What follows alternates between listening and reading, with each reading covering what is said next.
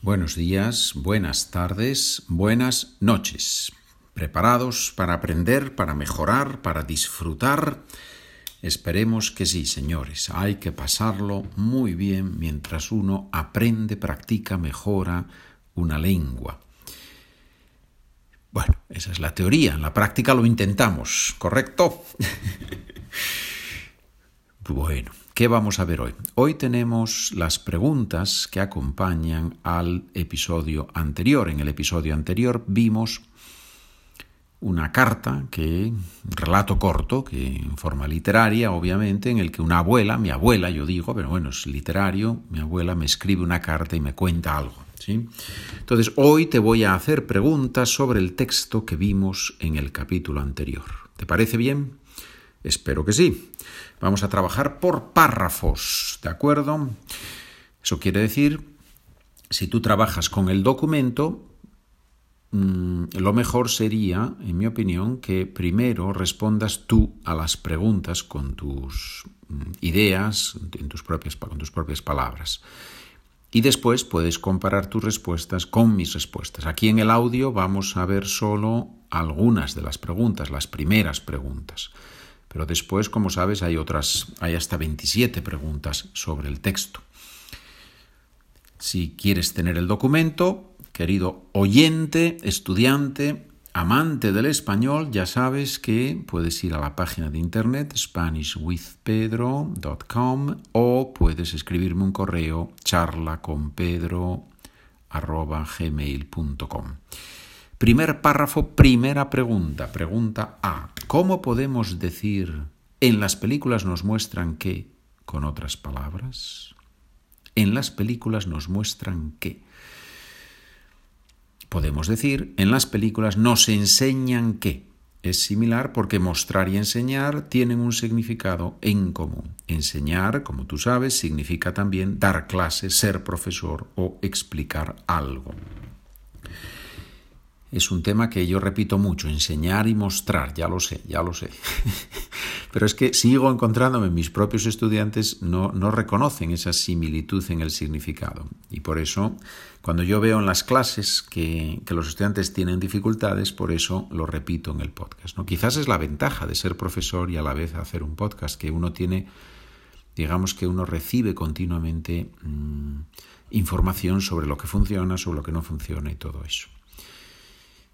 Por cierto, hablando de lo que funciona y lo que no funciona, lo que vale y lo que no vale, como decimos en español, más que funcionar, que también se usa, puedes escribirme siempre un correo electrónico para decirme, oye, esto vale, esto no vale, esto me ayuda, esto no me ayuda. Algunos de vosotros lo hacéis y yo os lo agradezco mucho. Segunda pregunta, pregunta B. ¿Quiénes son los hijos ilegítimos? son los hijos nacidos fuera del matrimonio. Es una expresión que se usa mucho menos hoy en día y ya casi aparece solo en novelas o relatos históricos.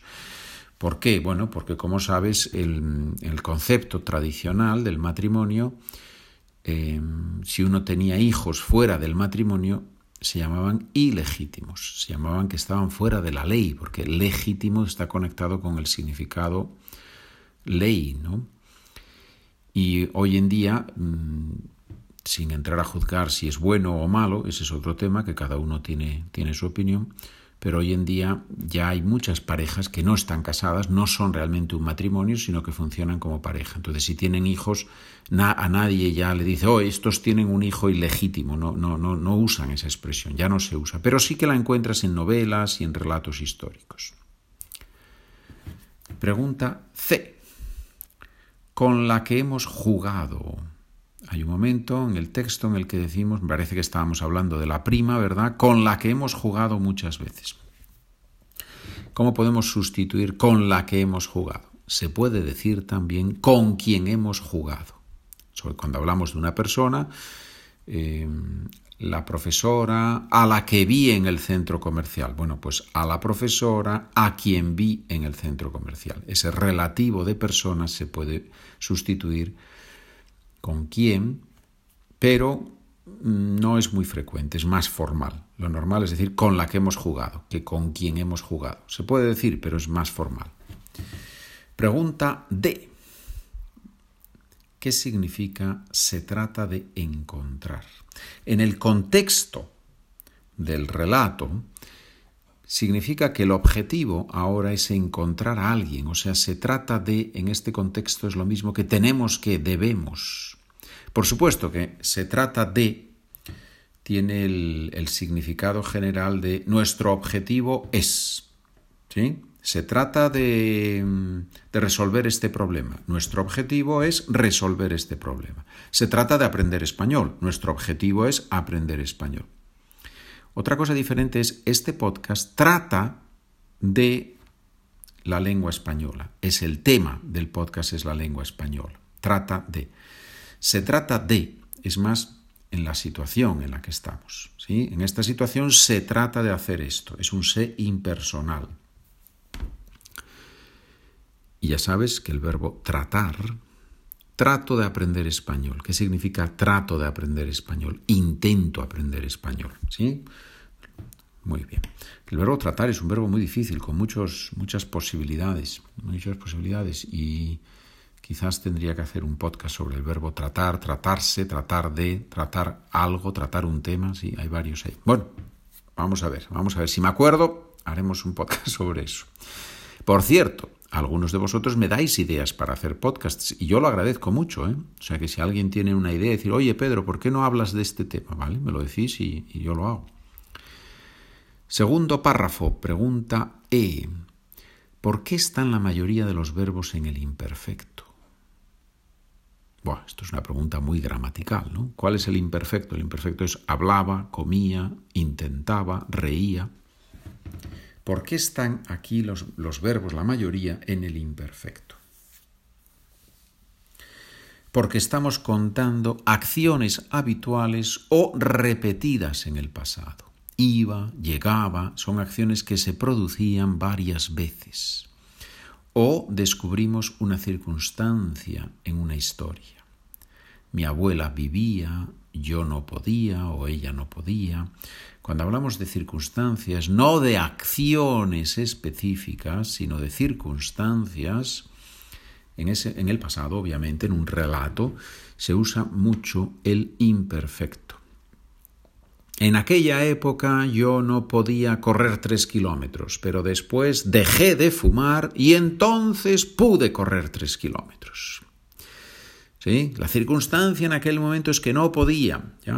Y luego, ¿por qué decimos, esto es interesante, ¿no? ¿Por qué decimos, y después, que, después de que dejé de fumar, pude correr tres kilómetros? Porque no estamos pensando en un hábito, estamos pensando en la acción de poder correr, en el hecho de poder correr. Y por eso decimos indefinido, porque se produjo en un momento concreto, pude correr tres kilómetros. Todo eso va en el imperfecto y en el indefinido, señores. Es realmente impresionante, es realmente impresionante. Yo cada vez que pienso en el imperfecto, el indefinido, es realmente de una belleza, de una profundidad, de una riqueza de matices espectacular. Y eso, y eso, señores, sin contar con los tiempos en progreso. Estaba haciendo, estuve haciendo, ¿verdad? Que eso ya, eso ya es, como decimos en español, es el colmo. ¿Qué significa es el colmo? It's the last straw. El colmo, en este caso, en un sentido positivo, es el colmo, es, es, el, es la culminación de la belleza gramatical. Cuando les digo a los estudiantes austriacos, die Schönheit der Grammatik, la belleza de la gramática, miran como diciendo, este tipo está loco, ¿cómo puede hablar de belleza y gramática en una misma frase? Es imposible. Bueno, pues es posible, ¿verdad? Es posible, claro que sí. Letra F. Pregunta, ¿cómo podemos sustituir y por eso? Podemos decir, con lo cual, que es uno de los conectores que menos se enseña y que los nativos usamos muchísimo. Mi hermana vino tarde, con lo cual se enfadaron mis padres porque ta ta ta ta. Hace un tiempo maravilloso, con lo cual vámonos cuanto antes. ¿Sí? Hace un tiempo maravilloso. Con lo cual, vámonos cuanto antes. Venga, vámonos cuanto antes. Es, es una consecuencia inmediata, ¿verdad? Muy bien, señores. Vamos con la última pregunta en el audio, en el podcast audio, y los que tenéis el documento podéis continuar trabajando con las preguntas y las respuestas escritas. Letra G. Letra G. Fuerte, una G fuerte, ¿verdad? Ya sabemos que la G es fuerte en español, pero cuando va con la U más la E o la U más la E, más la I, perdón, entonces no es fuerte. Águila con G-U, águila. Guerra, G-U-E, guerra, no guerra, guerra. Letra G, ¿conoces un sinónimo para es una pena? It's a pity, ¿no? Es una pena. ¿Cómo podemos decir es una pena en español? Es una lástima, se puede usar también es una lástima, ¿sí? Bien, señores, vamos aprendiendo, vamos mejorando, pues adelante, a continuar ahí con las preguntas, letra H, I, J, K, tienes un montón de preguntas y un montón de respuestas para practicar. Muchas gracias por escuchar, que tengas un buen día, una buena tarde, una buena noche y que el misterio, es una despedida un poco poética, que el misterio del aprendizaje te acompañe toda tu vida. ¡Buah! Adelante. Bueno, señores, nos vemos. Adiós.